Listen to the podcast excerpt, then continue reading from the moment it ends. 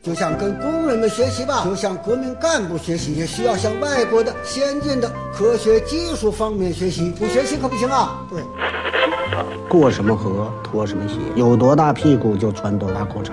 来到了香港，我只能抽这种烟。马拉多纳活动范围很大，一会儿是右边，一会儿扫到左边。阿根廷的马拉多纳是曲奔的钥匙，所以英格兰。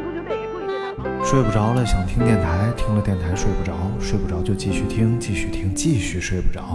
完了完了完了完了完了！嘿，这里是阳光灿烂咖啡馆，请你喝一杯。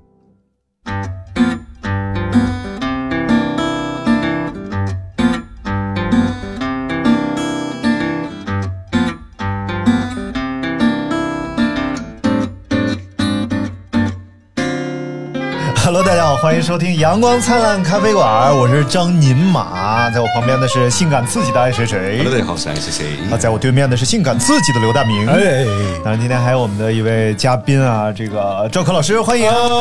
怎么就我带老师，不带这样的？小赵吧，小赵，小赵。你敢说，我就敢答应。当然这个小赵呀，是业内小有成就的这么一个小小的配音员，非常不是没有成就，没有成就啊，没有不是你来小小的配音员。你来之前啊、他一直是脸上微红，然后心跳加速、过滤那种，对，各种准备啊对。我，我上回带他跑步，他有心跳加速，两百多了。今天是其实想跟赵老师聊聊跑步，不是不是小赵吗啊，小赵聊聊跑步。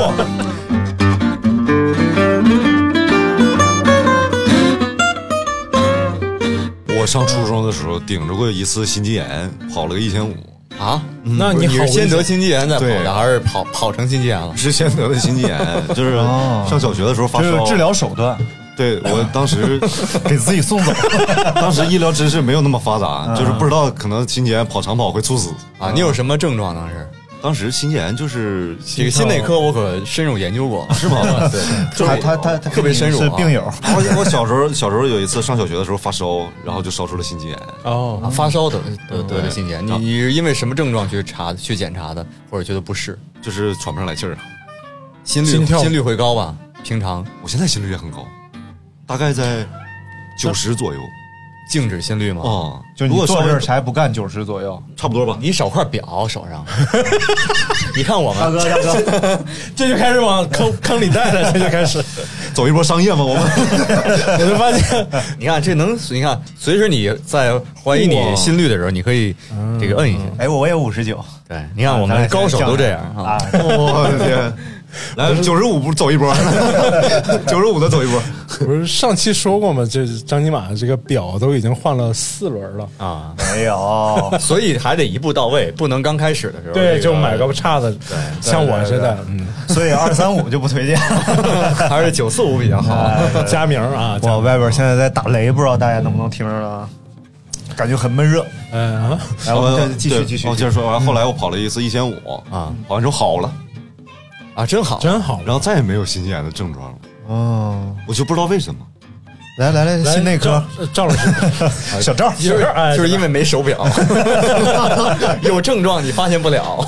所以各位正在听节目的朋友们啊，一块佳明手表是你现在正需要的。对，点击下方链接，然后那个呃提阳光灿烂咖啡馆，别别别，啊你这样真的容易被识别为带货，然后就疯了。好的啊，，真会啊。真会没有货，没有货。现在可严格了。佳明也带不动这个。对，听说这个佳明赞助一些运动员和那活动，嗯就是一年就发两块表，就连钱都没有。对，这跟这跟我们那个咖啡圈里的这种咖啡机品牌好像一样，是吧？就太抠了。当然，特别想，反正他不赞助我，我我我还挺挺欣慰的。我也对，幸好我也买得起表。怪不得佳明这么有钱呢，就是要该省的省，该花的花，你知道吗？有钱都是这么干出来的。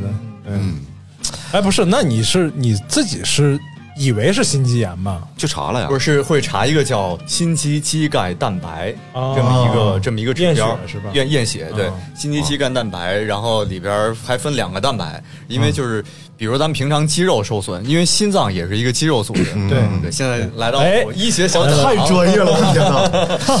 对，到了大家不爱听的环节。年。轻小伙，年轻小伙为啥？对，就是咱们平时跑步啊，其实我们剧烈运动之后，或者说嗯稍微有强度之后，第二天有一个呃指标叫心肌酶。我们平常说的心肌酶其实是这个叫 CK，是一个肌肌肉的一个酶的释放。是一个裤衩的品牌。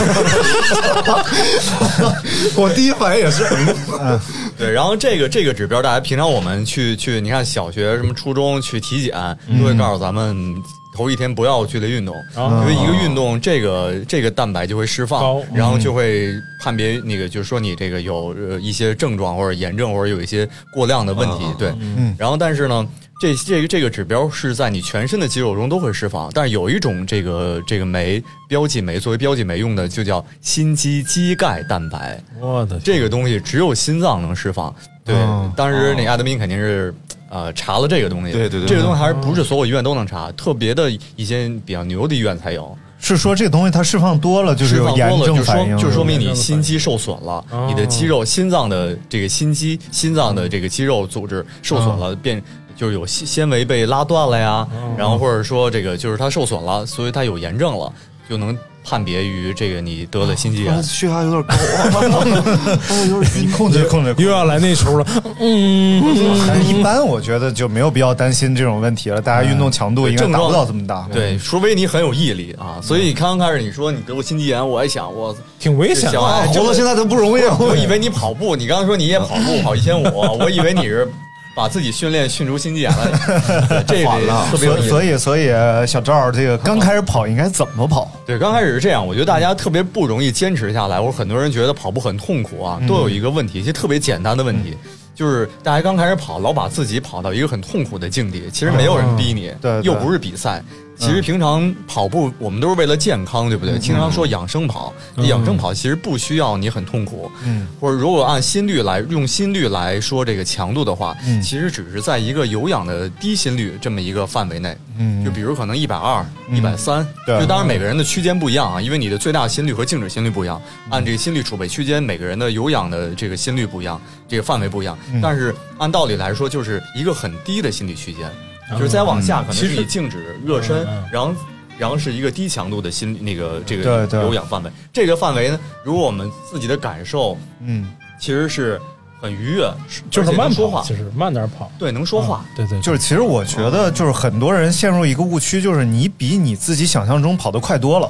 嗯。就是你觉得跑步就是撒丫子就往前撩了那种感觉，然后一出去就其实挺快的，然后你觉得跑两步自己就不行了，其实不行了，就是因为你跑快了，跑太快好多人都你慢点跑不就不累了吗？对对不对？就就别别说年轻人了，咱们想，就就我爸六十多岁了，去年我想鼓励他跟我出去跑步，我说我陪你跑，嗯嗯。啊，他刚开始就老说，哎，我现在能跑两圈了，先明年能跑三圈，我说这有什么可能不能跑的？对对。然后我跟他跑了，陪他跑了一回，我说你再慢。再慢，他都不六十多岁老头都不愿意再慢。对对对对我说，他说还能慢吗？我说能啊。我说你太快了。他说再慢还还有效果吗？我说有啊。对对对就好多人都是一下想感受到痛苦，然后就觉得好像是不是这样才有用？就就是可能大家觉得那样才叫跑，对啊反而是反而觉得慢了就叫苦了，太痛苦了，达不到你想要的效果。而且对于减肥，至少嗯对于减肥来说嗯没有帮助，痛苦哦那种强度已经可能到一个无氧的区间了，对对或者到你乳酸已经积累的不行了，对对没有意义。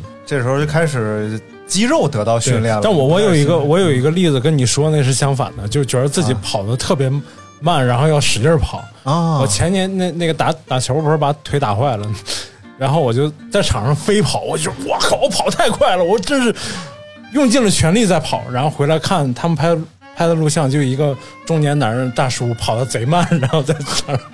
哎，大明说的对，大明说的不是心里想的，感觉的是自己跑的风驰电掣，嗯。回来一看录像就是特别缓慢的，然后在那可能受体型影响，你知道吗？不，这个感这个感觉不一样啊，自己有人进，对对对那那说明你跑得比较从容，你知道吗？真的，真的，真的。是我刚开始嗯。就是我，我记得就是最开始我跑的时候是从我们家，然后往这边跑，正好五公里，所以就每天特别有目标性，就是跑到吃饭的地儿就是五公里，然后我带那苹果手表，也没有什么心率乱七八糟，就是走走停停，溜达溜达，然后跑两步，溜达溜达，跑两步。然后你就不会感觉到特别痛苦。然后其实这个这个对，还是有一个心理预设。然后第一次我跑进六分钟的时候，我也觉得风驰电掣。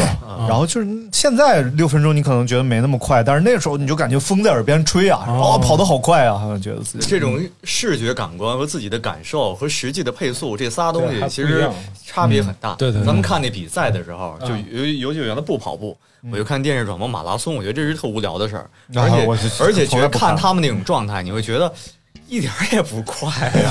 这个就一直跑呗，我也能跑。但其实他们那个配速很夸张啊，可能都在三分以内，两分多的配速。可能咱们这个配速是什么意思？就是跑一公里需要用的时间哦，或者或者你可以把它理解成就是一种速度，时速一种速度。对，分为时速和配速。时速可能我们用在。开车上，开车，对，就是你当前的那个每每小时能开多少公里，然后它是每公配速呢是反过来，你这个一公里需要多长时间？多长时间？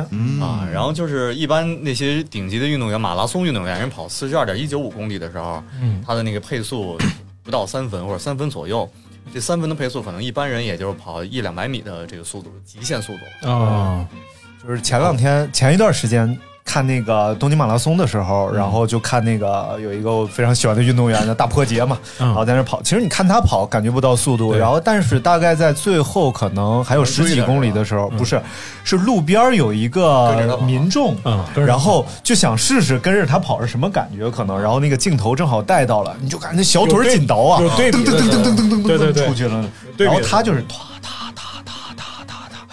所以刚才就说大明，他从视频上一看不快，但实际配速很高，这 这就是高手高手，高手，有可能是对体重和重力加加，就是把自己跑坏了，这可能和拍摄手法有关，就是拍摄的人应该迎迎着你去拍，应该找一小孩，应该找一婴儿跟我对比，不迎着拍，唰一个黑影就这么家就过去了。刚才是不是有个大黑耗子跑过去了？怎么着？你这个身材也得是个大黑猩猩。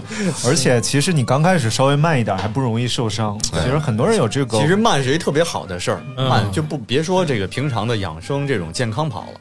就其实，其实我刚开始去年，呃，进行的十六周的那个马拉松破三的训练，非常严格和科学的一个训练计划里边，嗯，都比我平时跑的慢。啊，都比我平时跑得慢。教练老说你不要让我跑上限，因为每一次的训练都有一个区间范围，对，一个区间范围。就是我老想跑上限，我觉得太慢了。我想，我我我想进步，我想跑进三个小时，我那个这么慢能有效果吗？我当时还犹豫呢。对，然后教练还老去警告我说，你不要去跑上限，你不要老去。这个跑更更快，一定要时刻在区间内啊，中中上线就行了，你不要老贴着顶儿。对，比如今天，比如训练是四分三十秒到四分四十秒之间，嗯，我就老跑四分三十，四分三十一 我都觉得有点慢，对，或者对，有时候可能二十九就老被批评，对。但后来我发现，就是其实不管是真正的很严肃的这种训练，还是呃平常的养生跑，都不需要特别快，对啊，因为不同的不同的速度。不同的配速，不同的心率区间，对你的训练的目标是不一样的。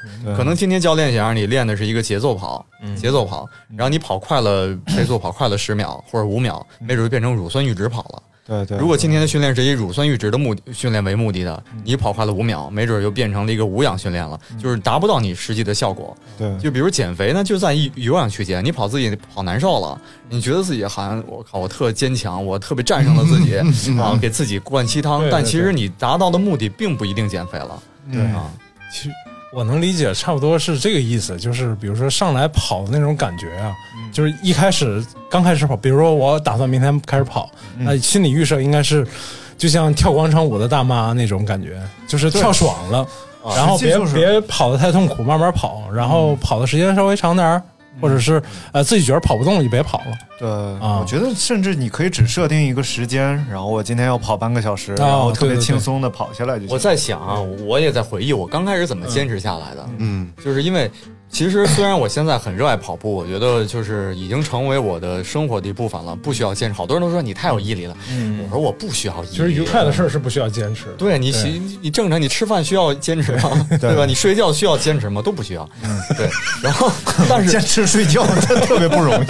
对。但是我原来我回忆那个初中的时候，那个体育会考、体育考试那个什么一千米，我也很痛苦。嗯嗯，然后一要达标我就能想到，我还能回忆起当时那种感受，一跑出去嗓子眼儿都冒血，老疼。嘴里边都是那种充血嗯充血的味道，对然后跑出去特别痛苦。我记得我初中训练，我们在校外边要跑三公里吧，嗯然后过一个桥底下河，我当时痛苦的感觉，我就是想。虽然我还能跑，一般都能跑进年级前十啊，每天的黑板都更新名次，对但是我每次跑到那河那儿，我都有一种感觉，我想他妈跳下去，一切就结束了，就我觉得太痛苦了。虽然我在坚持，嗯。对，然后呢，其实原来我也有这种感受，跟大家一样，我有好多人都有上学的时候这种跑步的痛苦的感受。然后我想，我为什么到了三十多岁，嗯，这个身体发胖了，反而不觉得痛苦了呢？就是因为，就是因为我刚开始的时候，我的目的目的很明确，嗯嗯然后呢，就是为了想减肥。然后那会儿我也稍微，我我比较较真儿，可能就愿意做功课去了解。嗯，然后呢，就别人我看的也不太准确，但是对我帮助很大的一条信息，就告诉我，啊、三那个一百三十是一个那个叫什么减肥的特别好的心率。嗯，其实现在想哦不，它不它不一定严谨和准确。不对于每个人是这样。对，但是呢，我当时就记住了这个，然后那那会儿多少斤？一百五十多，就是我现在的体重，真的假的？真的，你现在一百五，我一百五十二，我一直也没有跌到一百四十多去，啊就是到一百五就行。哎呀不胖了！那你知道吗？减一公斤，那马拉松成绩能提高五分钟呢，嗯，不是三分钟吗？三分钟。啊，一斤三分钟，一公斤六分钟啊，差不多差不多。对，那那说明你潜力很大呀。那我潜力是最大的。赵老师现在多少斤？我现在一百三，胖了。我从疫情之后胖了。嗯，对我原来就是我觉得比较舒服，或者说那个去年那个全马比赛的时候，我是一百二，我嗯不到一百二 一百二，啊。你 你没什么余地了。对，你我就可以开始确实没跑了，是不是？对我那会儿成绩已经锁定了。我那会儿一百三十一百五十多斤，然后呢，我就知道了那么一个那个那个那个大概的一个说一百三就能减肥啊，然后呢，我就买了一跑步机，所以我就直接把那个心率就锁定到一百三，嗯嗯然后呢，我就在坚持什么呢？坚持的是时间。那会儿那会儿不太懂，但是现在反而想是一个好的，因为有氧的时间越长，你代谢的脂肪能量时间越长越多。哦对，所以我那会儿并不痛苦，就看着电视剧，吃完饭看着电视剧，然后在家里边就跑着，也不觉得累。可能从四十分钟到一小时，状态好可能跑一小时零十分钟，反而我坚持下来。在这种低强度的有氧的这个训练当中，嗯。然后我就原来我特懒，我原来也爱爱玩车嘛，嗯。然后我自己住的地儿和我爸妈那儿八百米，我那会儿每天要开车，开车去，哦，对我那会儿很懒，就是我停车都不愿意，就是我我有我有强迫症啊，我就希望车停在一个特别安全，可能自己单独的一个车位，不跟别人临着。啊但是我又不想停完车离那个楼梯口特别远，所以那会儿就很纠结啊。但是我发现我跑了大概也就一个月俩月，我就我就觉得我不用开车了。车啊，然后就即使穿着羽绒服，我也可以抬腿就从吃完饭就跑回家了。嗯啊，然后虽然距离不远，但是我觉得我我好像没有那么多负担，或者说我我不觉得这是一个痛苦或者有负担的事儿嗯啊。然后再接着跑之后，我就突然觉得我好像怎么跑多远都不累了，有一种错觉，你知道吗？然后我想要不然我跑一马拉松吧，嗯，对，这是多久之后的事儿？这多久之后？太高了对对对，就是跑了一个冬天。你想，我是从冬天、哦。冬天开始冷的时候跑的，那时候冷我就开始所以就是一直跑的是跑步机。跑步机，跑到了四月份，嗯四月份，而且跑步机我就是买穿了一双家里边的那个原来买的不太又不太喜欢的一双普通的休闲鞋嗯啊，嗯运动品牌的休闲鞋，确实是运动品牌，但是是休闲鞋，嗯，然后在跑步机上跑啊，然后耐克、阿迪，又开始带货了，一冬天瘦了多少？就光在跑步机上。呃，跑步机瘦了有。那会儿那会儿是什么呀？我在之前先进行了一个减肥，但那减肥是为了为因为节食减的，所以那会儿没有动力去去运动。嗯。然后已经减了得有十多斤的时候，我开始跑步。嗯。哼。然后那会儿吃饭就不那么节节制，然后就吃饭比较算是能吃饱，然后就用运动来、消耗。来来来消耗。然后我可能加起来，你想从一百五十多先减了十多斤，然后通过跑步又瘦了，瘦到了一百一十多，嗯，一百一十多。瘦了四十四十斤，挺吓人的。那我还得有十斤余地。哎，你现在一百二，你满还可以瘦四十斤。那是不是就得去哪个？咱给他送走咱以后去哪个医院看他？对，不是你是瘦了多少斤？你妈我是从一百快到一百八的时候，就是我突然觉得我操，我要一百八了啊！我感觉一百八是一个巨肥的指标，然后我就感觉要到一百，但是没说你啊，你什么意思？你 你不用提醒。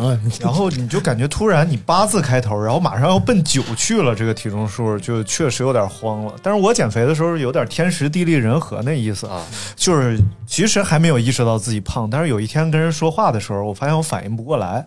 就是跟一桌人说话，然后他说什么，我我脑子就懵了，嗯，然后想了半天说什么，然后哦反应过来了。后来我想，我是不是他妈喝酒喝傻了？因为我那会儿挺能喝的，就是顿顿喝酒，就是只要晚饭啊，中午我不喝。然后我说是要喝酒喝傻了，我说我戒酒吧，戒酒戒了一个月，瘦了将近十斤，然后就发现。不喝酒了，然后不吃菜，不吃菜也就不吃饭。不是不是，不喝酒就 就吃不了那么多东西，然后你就别光喝，加点菜。对，然后这个时候呢，我我一开始我也很抗拒去健身房，嗯，因为我去过很多次健身房，基本上就是去去送福利的，嗯嗯，然后健身房就指着你，然后 哎呀，我感觉他们都要拜我了，就感恩过去办个卡，然后还请个私教，完事就再不去了。后来你不去了，是不是健身房倒闭了？呃，没有健身房还在那，我快倒闭了，推各种各样的卡。然后后来我就遇到了后来我那教练，然后他是就是特别特别巧，就是他开了一个这种私教工作室，就你不用办卡也不用干嘛。然后我说咱可以一节课一节课交费吗？他说可以，但是你要办卡就是两百块钱一节课，不办卡就是两百六。我说那就两百六。我也不是差那六十块钱的人，不是，我真觉得我坚持不下来，我就试试。结果反而你交两百六，然后就上了好几个月。啊，然后后来我想，我说还是办卡吧。而且我属于是那种，就是三天一歇，三天一歇，就是去练三天休息一天，练三天休息一天那种。那会儿觉得自己就是恢复能力特好，然后就拼命瘦。那时候真的就是一天一个体重，一天一个体重，就那么瘦。然后后来就是碰着可爷。然后就跟他聊小赵啊，小赵，对小赵，时刻提醒你 碰着小赵，然后就跟他聊跑步那事儿。但是截至这个时候，我还是觉得我那会儿他人还挺一肚子，然后抽着烟。你说那会儿直直播，你就直对直播一般那个我我我就上厕所出去一趟，然后他说我得出去抽颗烟去。啊，那个时候还抽烟呢？对对，嗯抽着。就是我是后来多长时间之前嘛。去年的夏天，对，差不多。我们在上海，那是我第一次见到那个张宁马，对对。然后那天第一次见面，应该是我在找那个楼，在那个找那直播的那个那个那个楼，然后我就看到一个呃一个胖子在一楼抽着烟，然后呃那种风轻云淡的跟我打了个招呼啊，你好，然后小赵，这么狂吗？我记得那次你去之前是不是还问了我？他说配音有一个配音员叫赵可，你认不认识？我说我去，我说怎么了？他们说，我说这，我说这谁呀？这是也不认识，见过这人，就要跟我合作，过来合作。我说谁呀？我说有一配音员叫赵可，你认识吗？然后他，哇，你记得吗？我曾经跟你说过，有一个特别厉害配音员，后来干汽车了，你知道吗？我说啊，就是这个呀。然后那之后我就被汽车干了，你知道吗？我说太屌了，我天呐，破圈了！来来来，继续继续说跑步的事儿，然后我就跟他聊。然后那时候我也，而且就是人在没有概念的时候，并不知道你跑多快。嗯，就是即使你看到别人，比如说三分多钟跑一公里，你没有概念的时候，你也觉得这是一挺正常的事儿。然后无非就是哇，你能跑一公里啊，而不是三分多钟跑一公里啊。没错，这这这种感受啊，就是有人问我说你那个。呃，那会儿好像第一次跑马拉松，第一次我跑了三三个半小时，然后别人问我说：“那个你马拉松那个跑多少时间呀？”你看我说就发看发朋友圈第一次跑吗？人说你说哇，你跑马拉松去了，跑多久啊？我说三个半小时，太厉害了！你能连续跑三个半小时？但是实际上，第一次跑马拉松跑三个半小时，我操，太吹牛逼了！这简直就是你跑四个小时其实是更轻松的，对他会觉得我操，你能跑那么长时间？最近哎，最近那人不如你啊，他跑了还不到俩小时了，你能跑三个半小时？跑世界世界跑最快那个都不如你，跑贵圈看这个来算的是吗？对。然后我就一直在问他关于。跑步什么的事儿。然后其实这事儿，它是有点有点要点燃我那意思，就是让我突然就是能想，就和我们看很多电视广告似的。这些广告，你觉得你看了这广告不会买这产品，但是等你需要这产品的时候，你会想起来这广告。对。其实这意思，然后我就记得你什么意思？你怎么能说郑老师是像广告呢？年年减肥，年年肥，今年减肥还靠谁呀？就是，哎，来看看我这个大力丸。对，各位电视机前的中老年朋友注意了，太快订购吧。完了，又变成配音。就是后来我就是去了大连，然后去大连出差。嗯。呃，其实是给自己定了这个健身的计划的，就是有有要练什么，带了弹力带啊，什么要练点什么。但是真的太无聊了，用弹力带练什么东西的时候，然后你就想，那干脆去海边跑步吧。然后就想起你来了，说，哎，小赵，小赵都能跑，我差啥呀？然后我就呃。就是我我那个住的地方离海边还挺近的，我说就跑在海边，而且当时下午三点，夏天啊，我真的觉得去年我的耐热能力比今年强了太多了。我第一次跑就是巨热的时候，然后我先围着我住那个酒店那块跑了三圈，可能不到一公里，嗯。然后捡了条鲍鱼，让人罚五百。那会儿也没有，太烦了，也没有手表，然后就是拿握一手机，然后开了个什么 Keep 之类的软件。您已经跑步啊？对对对对对，就这个对对对。然后觉得没嘛呀，往往海边跑吧。然后我就颠颠颠跑到海边，一口气儿就跑了五公里。然后我就歇下，然后我觉得还行啊，我觉得太爽了。我说再跑五公里。然后第二个五公里就不行了，就是确实你给自己加的量有点太大了，然后第二个五公里就真跑不动了，然后连走带跑的。但是那天，呃，比较刺激，我是。好像海边的人心情都特好，他会跟你打招呼啊。有人说：“哎，加油！”那都是我安排的。然后还势力大，还有一个那个保安给我敬礼啊，然后我从那儿跑过去，我冲他乐，然后他咔给我敬个礼啊。我说：“我靠！”我说：“这跑他可能以为你受欢迎，咔嚓就跪下了。他可能以为你是旁边小区住户。不不，真是真是。平时我在那个就是很熟悉的路跑，就每天路过的那些。什么送送送外卖的呀，送快递的呀，或者完全不认识的，这都经常会有打招呼的。对对，他们可能觉得你们真能坚持。对。然后就是这一次开始，你就觉得哦，原来没那么痛苦，就是无非就是你难受你就停下来，你走两步，然后难受你就慢点啊。对。我第一次一口气跑完一公里的时候，是从我们家跑到宋庄这边来的时候，就一共正好五公里，我觉得特别好，就正好我我早上出出发，然后跑五公里，大概是就是五十分钟，四四五十分钟，然后跑到这儿吃早饭。哦，这对我诱惑力太大了，我特别爱吃早饭，就只要起得早必吃早饭。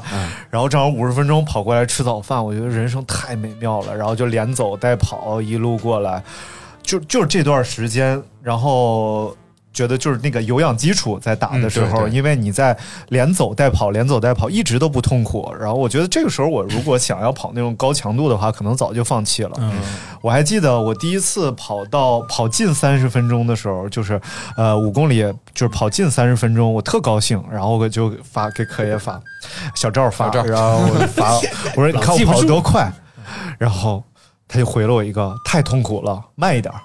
哎呦，他特不爽，我说什么呀？就能你能跑快，我跑得快了，你就就就不让我跑快。你不懂高手在想什么。但实际上那次的确是特别痛苦，而且你前三公里是不快的，你是最后两公里觉得想进三十分钟，然后就猛跑。其实最后把自己跑的又出现那种就是肺发咸、嘴里发咸的那种感觉的，确实太快了。那会儿对身体也其实没用，就破，而且今。好多朋友不知道，以为越快对于自己的这个帮助越大。其实这个有好不容易打好的有氧基础哈，就是有氧其实对于耐力运动这些都特别有好处，或者对于身体健康特别有好处。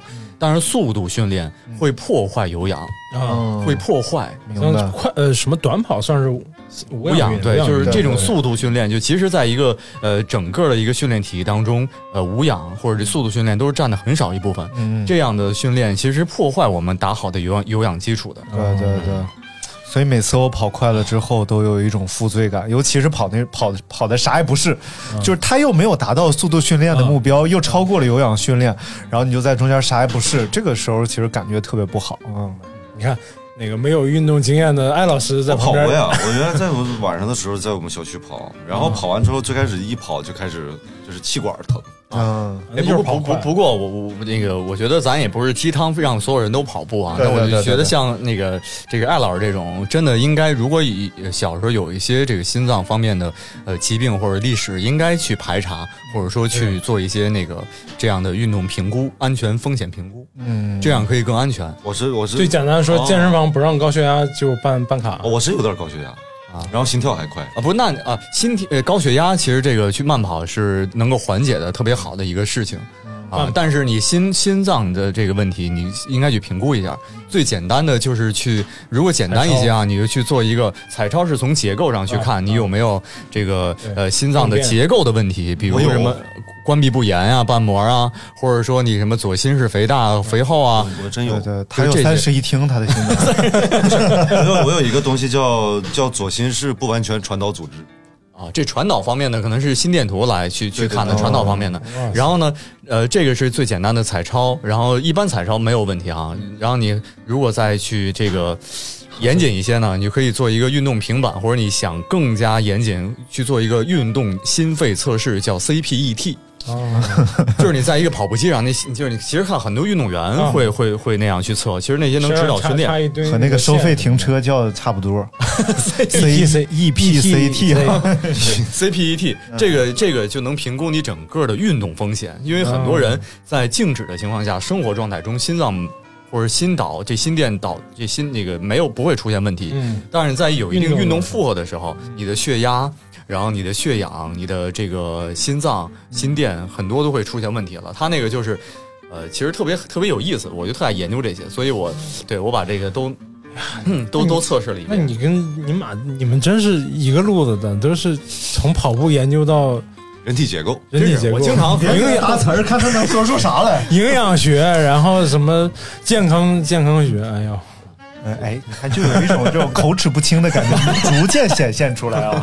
嘎然后嘎然而止，对，对，然后这个那个测试啊，就能够评估你一般的医院，它这个是很少会用到的，一般是评估一些呃心脏手术术后的病人、哦对才用到的。但是那个评估呢，可能它分很多阶段啊，什么一阶、二阶、三阶、四阶，可能到一阶、二阶，你可能刚到快走就给你停止了，你也许出现了一些不良的心心速过这个过高啊，或者说你的这个血血血氧变低了啊，或者说你的这个什么心脉搏上不去啊，氧脉搏上不去啊，或者一些这个心肌缺血了啊，会停止。但是啊，即使你没有这些问题排查了，没有这些问题，你呢要如果能跑到更高的阶段，你能够测出很多对你运动相关的指标，特别有意思。你的无氧阈值、有氧阈值，然后你的这些很多的你运动中的这个血压，啊，运动中可能血压会到两百多，对，然后你能够还测出很多跟对你这个训练或者运动有关的一些指标，能够告诉你准确的你的有氧减肥的区间是哪儿，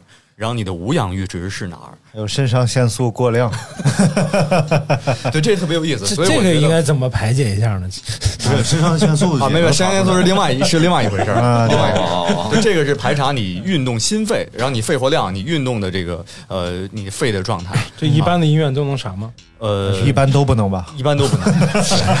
对，但但得去专门的医院。对，但有对，然后呢，你还得跟那个医生沟通好，因为嗯他做这这些测试一般是给那些心脏康复病人做的。哦，如果你要能测到你的最大心率的时候，其实是有一定风险的。如果没有特殊的目的，人家不会呃愿意承担这样的风险，或者让愿意让病人冒这个风险去得到这些数值。然后我是因为之前的很多检查报告以及呃那个运动医学的那个医生，他会对我之前有一评估，他觉得我可以，嗯没有什么风险，嗯所以又在医院，如果有有风险了，也能及时那个抢救哦啊。所以我测出了那些指标，特别有意思。嗯、最大心率这事儿 风险这么大，你带我测还不离医院那么远？对，所以你看这个大上周吧，测的最大。没有没有，好几周了。对，其实一般一般就是朋友之间很就是，其实不建议去测最大心率，嗯对，会会承担一些风险。就比如您妈躺地下了，对对，这个家属得找我啊，旁边赶紧走，不认识，不认识微信是上厕所，对，做心肺复苏他就他就是仗着他跑得快，你知道吧？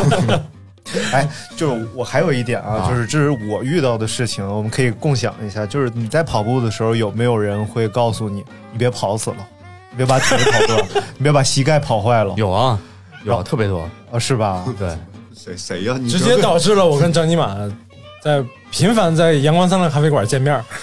不是，我就真的遇到过，就是那样，他就站你旁边说：“你可别跑死了，然后你这样容易跑死，或者是你这膝盖还要不要了？”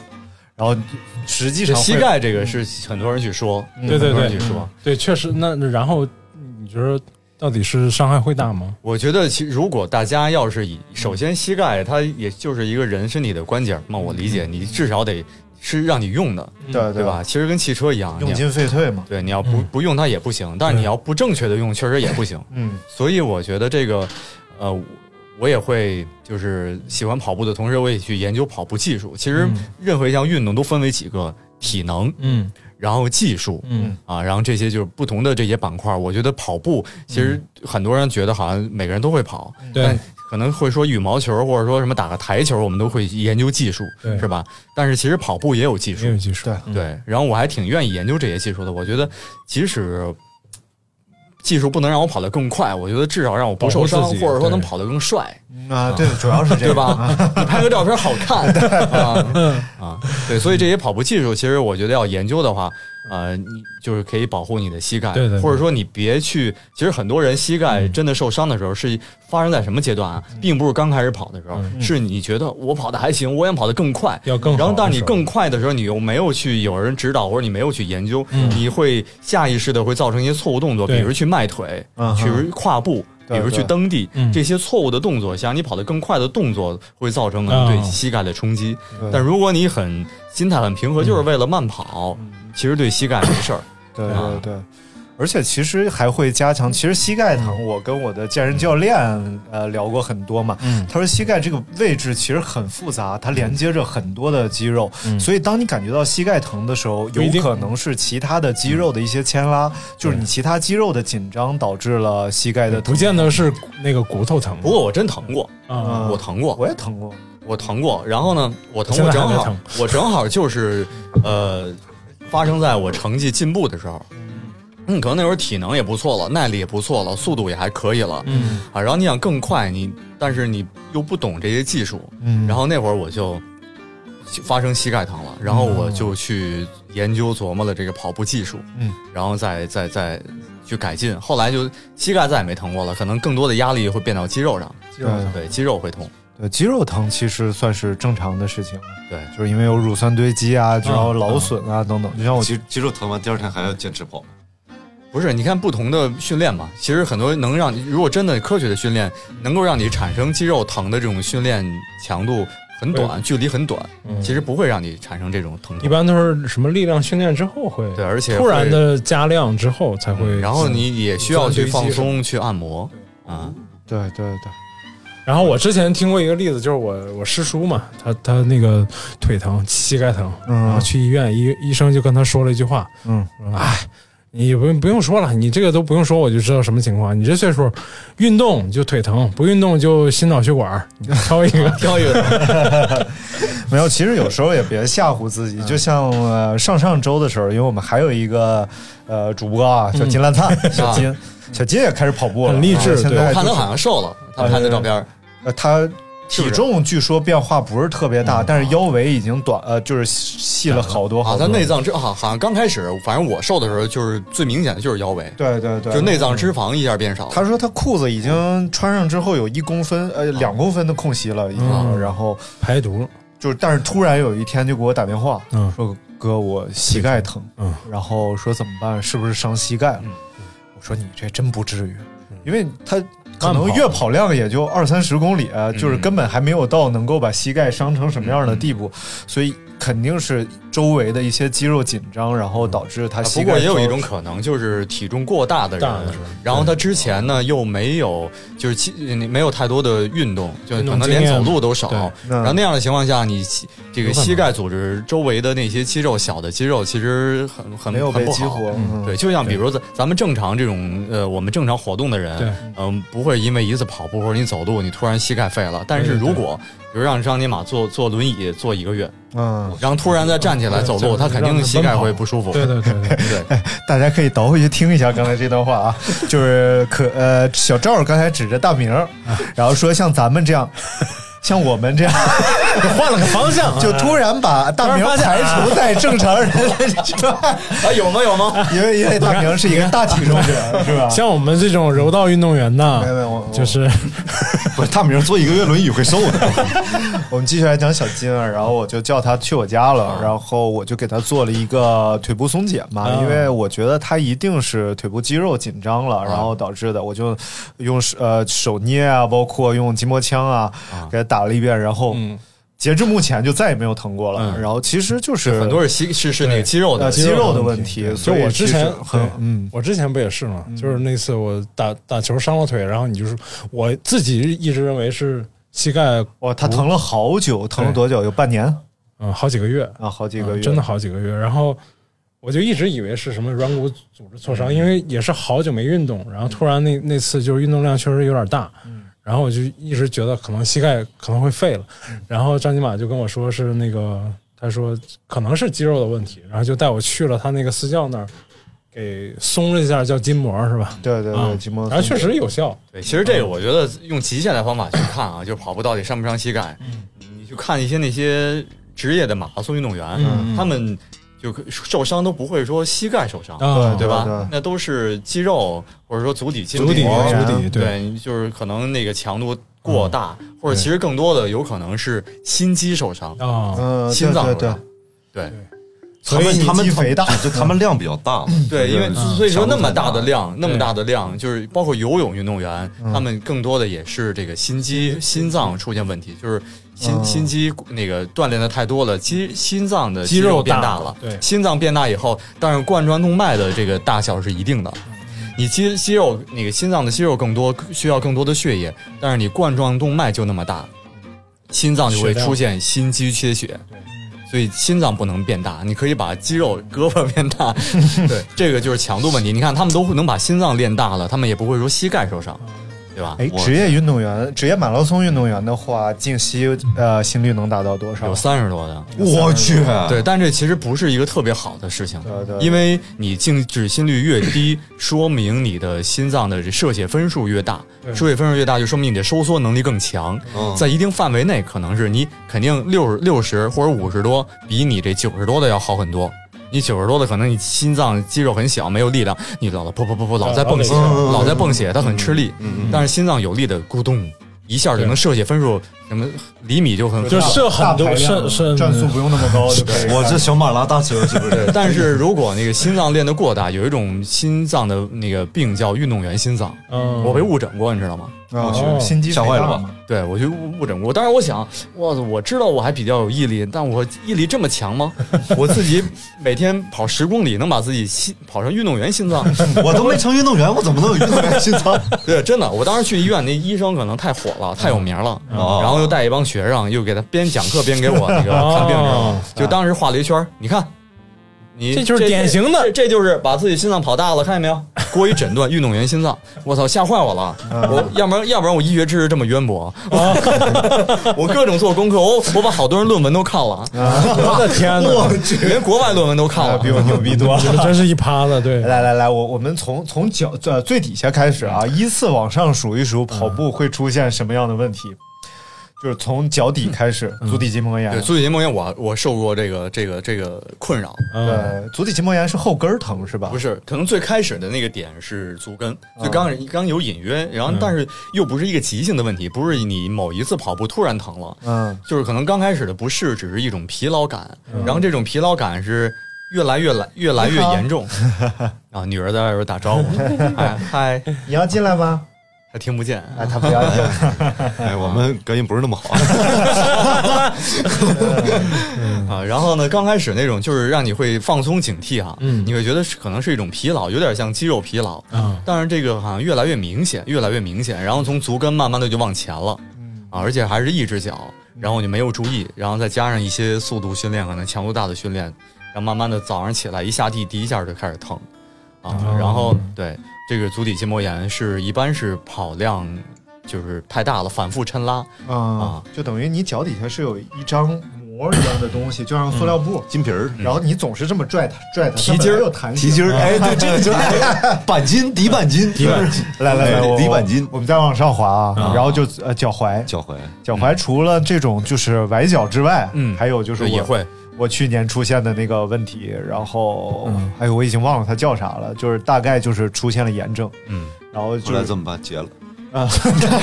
锯了，换一个甲残疾跑者啊，其实这些问题啊，足底筋膜和脚踝出问题，其实都是我觉得比较高阶的人才会有，嗯，就是练的比较多的，练的比较多，或者说或者说那个，哎或者说，等一下，或者说，或者或者说一些不会跑的人不是瞎跑的还可以的，哦因为因为可能前脚掌落地，或者说全脚掌落地的人，可能那个脚踝和这个筋膜会承担一些缓冲。啊。啊，，这样其实更容易犯这种病其。实没事，不用褶着说，如果。是足跟的话，应该会是膝盖啊，对对或者是腿部，对，呃有些人膝盖疼，可能就对，就是因为你可能落地的时候去迈腿了，然后哦膝盖是直，腿是直的，膝盖是锁死的，然后用足跟去够地，哦那样的时候可能会冲击膝盖。对，就是你想你打直了之后，这个冲击力啊是最大的。是啊啊但这样你足底其实人足底就你筋膜就是为了缓冲的，嗯就是为了缓冲，还有跟腱啊。但是你没有没有用它，而且你直直接用足底往前梆一戳，其实你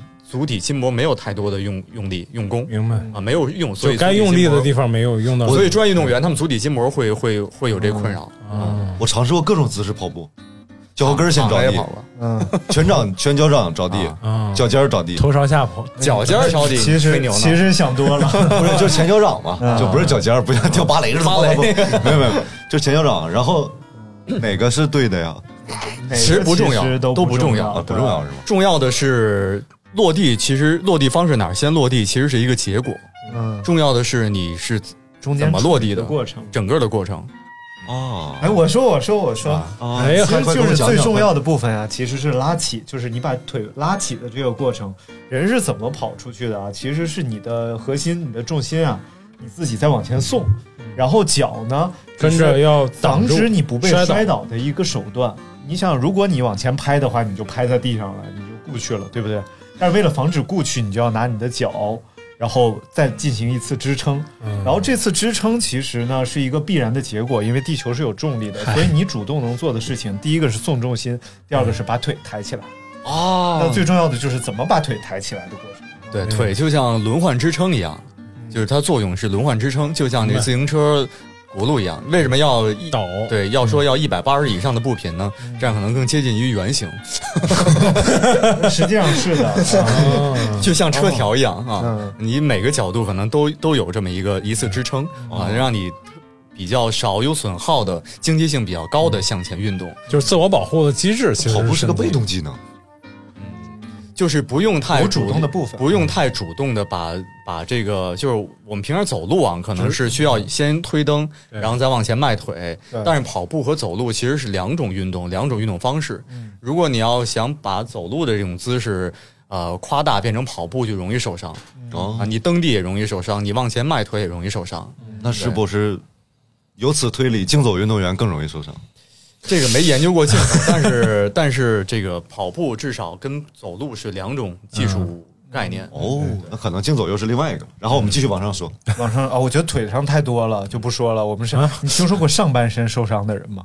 卡了，跑步跑步。就怕摔倒，就是比如卡突出皮肩颈啊、背部啊什么。那可能会紧张吧，会会有一些紧张，不会受伤吧？嗯，我可能就是现在。有 没有，我整个你是习惯性点头，你是？没有没有，我现在就是颈椎整个特别不舒服，嗯，然后后来我教练说好像也是和我的肩部有关系，啊。然后其实我的背它不是就是缩短的肌肉导致它有一些缩短了，而是长期的这么拉伸，嗯，就是拉伸过度了，就是然后就是老老有其实应该其实应该后背紧张，对。胸胸胸部放松，对吧？啊，对对对。对对，我都不太敢做这个动作时。间差不多，我们赶紧进入我最关心的环节，来，我们接下来讲装备了。买什么鞋就是又省钱又有多大？对，其实其实这是是很多人的第一个想法，就是就是，尤其是像大明之流啊，哎大明不管要进行什么运动，都是先想我买双什么鞋，所以跑步应该先买双什么鞋。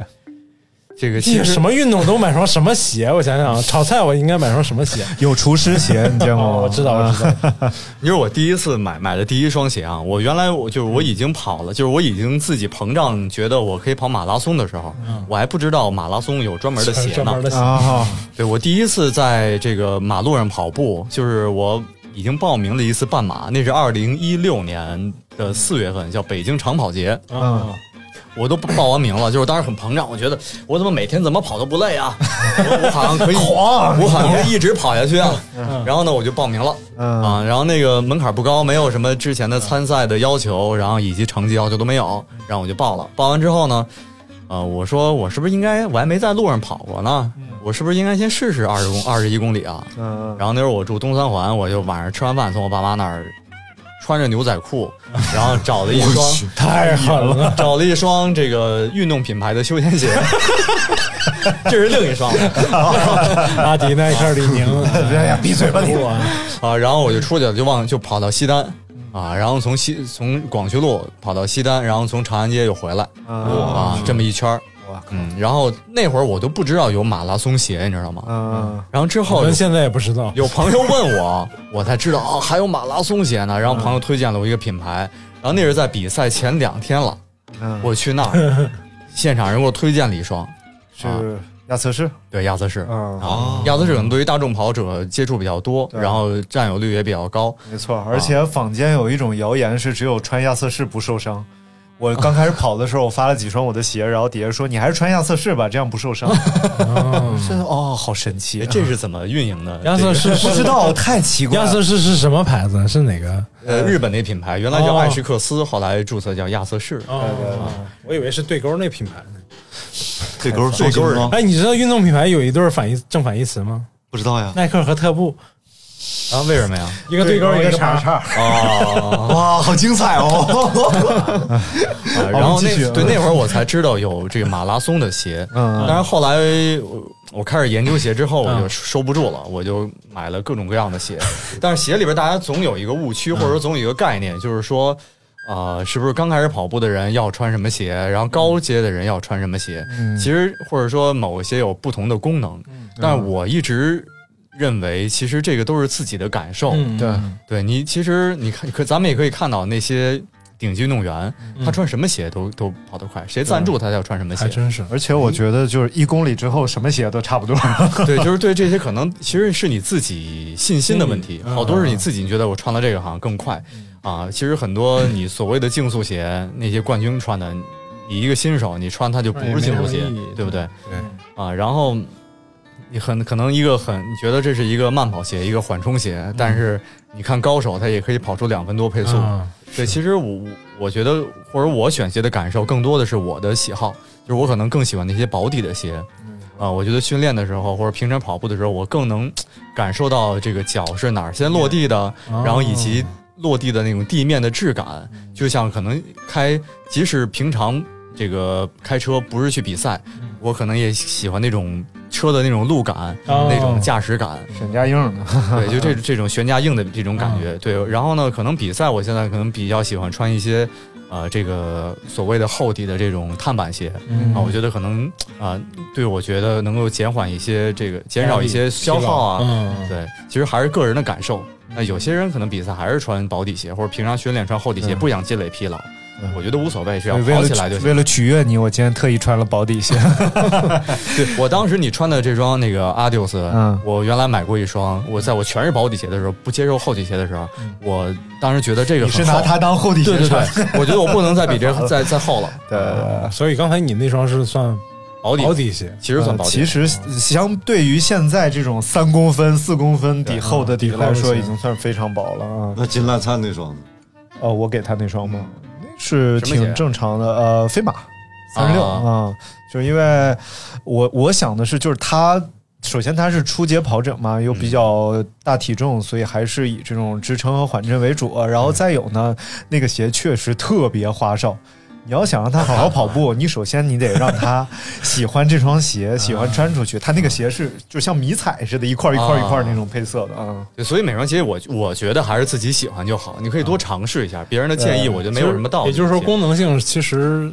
但是可能差不太多。我觉得你只要注重一点，就是有些鞋它被你被告知它是跑鞋，但实际上它并不适合跑步啊比比如说像那个 Max，就是耐克那个全掌气垫啊之类的。我刚才说的那个 啊运动某运动品牌休闲鞋休闲鞋就是那个，我就穿那跑的。对，因为我看我看过很多嘛，就是他说他是跑鞋或者是复古跑鞋，什么阿甘鞋啊什么的，它可能在性能上已经不太适合这个时代了，它可能是上个时代的产物。就是你硬穿它跑是可以跑的，但是会有更好的保护你。说薄底鞋，我一直想的都是嗯啊，北京布鞋。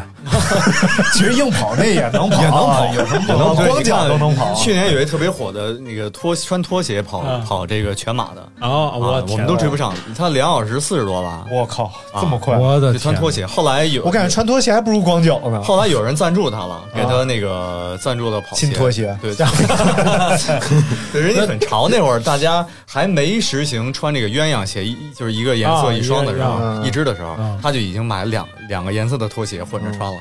他拖鞋有跟儿吗？没有啊，死跟儿的呀。塌了着跑就是。就人家可能就是水平高嘛，所以说其实自己舒服最重要。哦，不是那个非洲很多选手当年就是光着脚跑对，真真是啊，所以你觉得像现在最新的那些跑鞋是有普通人驾驭不了的鞋吗？我觉得没有。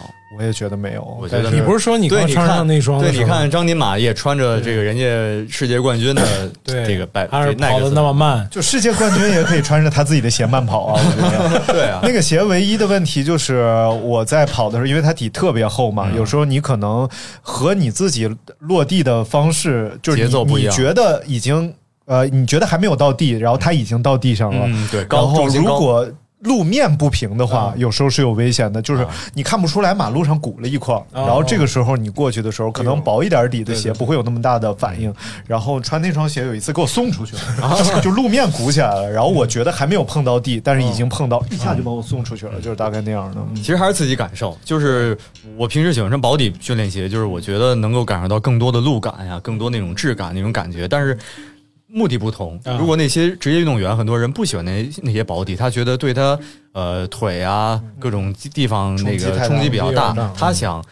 因为这些冲击并不能为他带来训练效果，嗯。他想尽力尽量的减少这些损耗，这些让他感觉到疲劳的这些感受，然后完成更好、更轻松的完成训练。他们可能会穿飞马这些，啊啊，或者一些底儿比较正常的鞋，甚至一些比赛的厚底儿鞋。所以每个人追求感受不一样。那我喜欢薄的，你就穿薄的；你喜欢厚的，你就穿厚的。嗯我觉得我觉得没有什么特别的道理。来，我们再说说衣服。啊。嗯，哎，对我我有一个基础级的问题，嗯就是短跑的那个运动员的那个衣服跟长跑的运动员衣服彻底不一样。是吗？短跑运动员、那个，短跑运动员可能更注重风阻吧，因为确实对他们有微弱的影响。但是长跑就是穿紧身的，紧身那个，对，嗯我觉得那个影响可能很小。我感觉啊嗯，可能真是真是毫厘那之间毫厘之间的那种但是。短跑确实都是在竞争毫厘之间嘛，对不像长跑，就哦嗯，至少长跑至少是秒为单位的竞速吧，嗯然后对短跑可能是毫秒、几十毫秒那样的。好吧。哇哦，然后，但是这个其实呃可以跟大家分享，就是纯棉并不是一种适合运动的材质。嗯然后确实，因为我去年都在穿纯棉的衣服跑，然后整个过程是无比痛苦的，因为我湿哒是下午跑哒糊，在身上，然后对，整个。粘在自己身上，然后会拼命流汗，会脱水。嗯，是是，我跟你说一下，我今年帮张金马收快递，收了差不多四五包短裤、裤衩，对花里胡哨的裤衩。裤衩很重要。啊，对对，裤衩很重要，就是 比如我后来才知道有一分裤啊。对，啊，那我早就知道，我还知道有丁字裤。哎，来了，小小赵给他们讲讲一分裤。对，其实这个你怎么看一个这个叫跑者呀？嗯或者说专不专业一对专不专业，或者跑的跑龄怎么样？嗯，呃，就看短。不管是路跑还是越野跑，嗯你会发现穿的越少，装备越少，那个可能跑龄越长。嗯，最开始大家都想拼命买装备，是吧？什么水壶啊、啊腰包啊什么都带着。对你，即使越野跑运动员，越野跑需要那么多装备，你再看了那些高手，发现他们很简单穿的，可能光着膀子就上山了。对对对啊，然后呢，路跑也是，可能有什么遮阳帽啊，然后什么腰包啊，放放水壶、放手机啊，手机包。然后还有压缩的臂套、腿套啊，哎呦我的啊，天然后这都是我去年买的，今年我只买裤衩和背心对对对。不知道是不是有一天裤衩都不用，我现在也停留在裤衩的阶段。一直在犹豫，我到底要不要脱掉？啊。不过这一分裤的感觉啊，就是有点那意思了。啊，是吗？啊，就是有点羞羞的。你知道那天测心率的时候，我啊。跟在小赵后边，哎。然后小赵上边穿了一件炫彩的俄勒冈，啊。就是一个非常贵的背心儿，你也不知道为什么背心儿会那么贵的背心儿，然后。然后呃，我就盯着他的背心儿，后来我就转移了，就盯不住了。若隐若现的。他背心儿后边就是后背部只有一根带儿，上面写着什么欧鸡巴 K 之类的。俄勒冈写的是俄勒冈，然后，然后你盯了一会儿，你就盯不住了，然后你就开始盯他短裤，你就发现他有呃大概三分之一的臀部露在外边，你知道吧？然后尤其是当他跑起来，就不止三分之一了，然后你就感觉人生就开始颤动，说是是否还要坚持自己到底值不值入 到底要不要直下去？还有必要吗？我的天啊、但是对于就是刚刚开始跑步的朋友，其实你只要选择一些速干材料的衣服，就是在夏天可以让自己舒服一点。嗯呃，然后冬天呢？冬天其实我也是越穿越少。就是现在，其实运动起来，如果你的条件就是能出门马上跑，或者跑完你马上能进屋，其实我觉得不太需要更多的那些保暖的装备。呃，你热好伸出去，其实跑起来的，就像那个张尼玛也是第一次参加比赛，他特犹豫自己穿什么，对，他就怕特特别怕冻着，因为那天在长沙是十几度吧。十二度，下雨。所以我一直担心他们叫失温嘛，啊就是会把自己跑跑跑冷了跑冷了。然后其实这挺可怕的。我虽然我没有湿过，但我也觉得挺可怕的。一直都挺干的。然后可、呃、小赵一直告诉我说，这温度最适合啊，这温度完全可以，你就光着出去，实在不行戴手套。我们听着赵老师不是这动静，嗨，你不知道，他跟我就是这样。不是对，好多人都觉得二十多度可能挺冷的，嗯但其实对于马拉松比赛来说，二十多度就已经热了。对对对，哦像去年的上马是我唯一一次，呃，这个没有跑没有尽力跑完的比赛，对啊，是我走下来的，对，走下来多长时间？三小时十九分。哇塞，你 能走那么长时间是？你后边是不是还有一票人？我耐力是不是还可以？太过我走后边多少人。后边还有一群人，我太烦撵着你，哎，那个走的我们追上了，啊，追半天，那天就是二十多度，啊二十多度其实早晨对，其实早上刚出酒店的时候，大家也会穿雨衣，就是保暖一下，然后比赛再扔掉。但是那个速度、那个温度，你跑起来之后，你会觉得热的不行了。嗯，就好多那天是完赛率很低的一次比赛，也是去年唯一一场或者说那个进三的人数最少的比赛啊。气候条件因为太热了嗯对，所以那天他遇到的十二度是一个特别好的一个温度，他就很担心对，冻着。嗯，所以你最后也没失温。哎呦，所以一小时四十三分零六。你看他三三三个多小时，我一个多小时，还是我厉害。对他跑三个多小时，那么长跑时间，这时间长了，但是说不说，二十一公里就是我跑过最长的距离，再也没有超过过二十一公里了。你那是半马对吧？对半程，嗯人家是全马，对，但不重要，是对，好多人都觉得说，哎，你都能跑全马了啊啊，说我认识谁谁不行，他刚跑半马，或者说那个还有人问我说，嗯你是不是跑完全马，你现在也不参加半马了？其实练的专项不是一其实不种运动。其实如果说痛苦的话，嗯。或者说呃难受的话，或者说对身体那个压力更大的话，其实是半马，半马嗯。因为半马的速度更快。哦。对，如果你对，如果你不是以完赛为目标，嗯啊，可能好多都觉得你说跑得更远更厉害，但其实是这个距离不重要，距离是你以多少多少配速跑完这个距离。其实你看我我的 PB 全马是呃两小时五十五分，平均配速是四分零六，嗯但是我的半马是一小时二十一分，平均配速是三分五十三分五十一，就是三分五十一。这个配速跑步和四分零六是两个感受，嗯所以半马其实更痛苦，半马更痛苦。我天，好好感兴趣。走啊走啊 走啊走走走，我跟你讲，我就差块表，你们你知道吗？就是我根本就是跑完，我就不知道我现在多快。说完我我还，有一块 iWatch 可以给你，我的二三五给了小金，然后我的二四五给了高老师，啊我可以把我的 iWatch 给你。我那儿有块小米，呃所以装备不重要，不重要。其实衣服最重要对不用也不用那么多，对，其实还是跑。跑就行了。冬天其实我我就穿一个压缩，就是很冷的时候，我就穿穿一个压缩衣。就是彩灯裤，嗯，小小白提问时间，哎，就是这个跑步的时间，比如说我们从早上几点，或者最早几点，或者到最晚几点，这个有有什么？啊，不重要。这我有感受啊，嗯。就是因为我刚开始原来那咱们配音的这工作嘛，啊是不是就就很啊被动啊对很被动啊，很被动交配音叫定点儿，定点儿不是配音交配音啊啊，就是对，就是我们时间很很狼狈，是吧哎？每天睁眼就开始配，嗯然后配到啊，那不一样，那您您活儿多，活儿太多了，这个和种兽战是一个特性，睁眼就开始配。然后经常就都只能夜跑啊啊，所以我原来就是就经常夜里跑步，啊然后呢，但是经经常会有人说说早上跑步和晚上跑步到底哪个好？嗯啊，但是呢，我觉得如果是早上跑步和晚上跑步哪个好，我现在也站早上跑步好嗯啊。但是说如果你晚上跑步和不跑哪个好，啊那当然是你晚上跑步好了。哦，但当时就像我原来晚只只夜跑的时候，那是因为我没有办法。那我除了夜跑，那只能选择不跑，因为我忙完已经晚上了。嗯我早上起来要要把最好的状态，或者有更多的时间，我要去工作，在工作时要去录音。所以在不跑和晚上跑时间，那当然是晚上跑了，哦 对吧？如果你时间 OK 很自由，那我现在感觉，我觉得对于生物钟或者对于整个整个的状态，我我还是白天跑完更舒服。那肯定的，对，对因为我这嗯，你说你对，夜里跑完，就是我有一种感受啊，就是嗯哪怕每天都跑，我晚上跑完，第二天我再跑的时候，我觉得哎呀，昨天还跑完好，还没恢复呢。嗯但是我早上跑完之后，我第二天我就感觉，哎，我好像距离上一次跑步好好久了，有这种感受。嗯，哦，我我这我前一段是去年嘛，不是前一段，去年有一段一直骑车，嗯。骑自行车一天差不多，有时候跟哲哥一起骑，骑的短差不多十公里，长差不多二十公里。嗯，然后但是基本上白天是没时不可能出去跑的，只有晚上晚晚上骑，晚上骑完了确实，反正是第二天是会有点不舒服，就嗯有一段时间会会一直这样。嗯，然后呃旁边有起猛了，好的，然后有人就告诉我说，晚上啊，这个阴气上升，然后那个不好。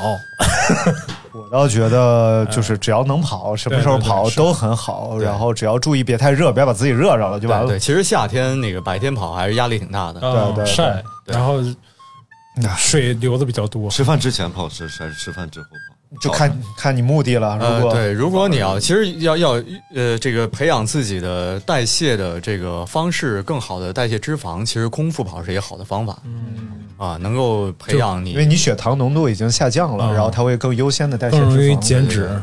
对嗯，哎，小白最后一个问题，啊，最后一个问题，啊哎最后一个来来来，最后一个问题。那个背心为什么那么贵？到底？好了，感谢大家收听。什么玩意儿？你就关心价格？行了，那最后感谢小赵能够哎来到我们节目，他当然是他的荣幸了，是不是？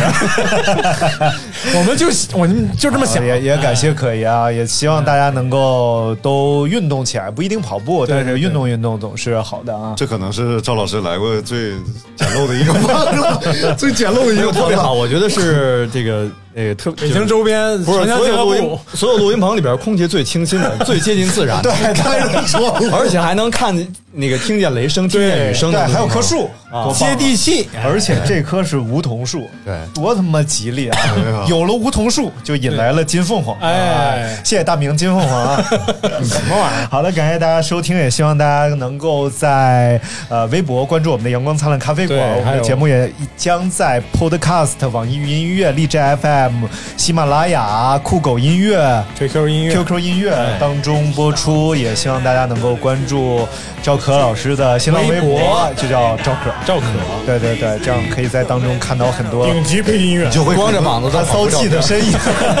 你就会哎，惊这刚才。说到那个小裤头啥的，在在那里。好了，感谢大家收听这期节目，我们下次再会，拜拜，拜拜。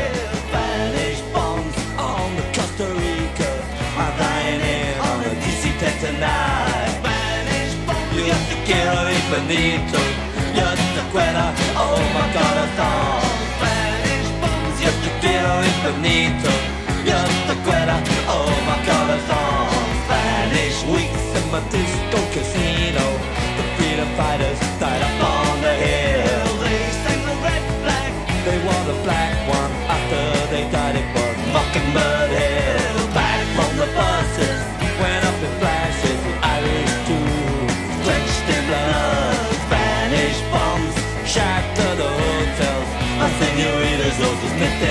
Spanish bombs, yo te quiero infinito, yo get quiero, oh my god, I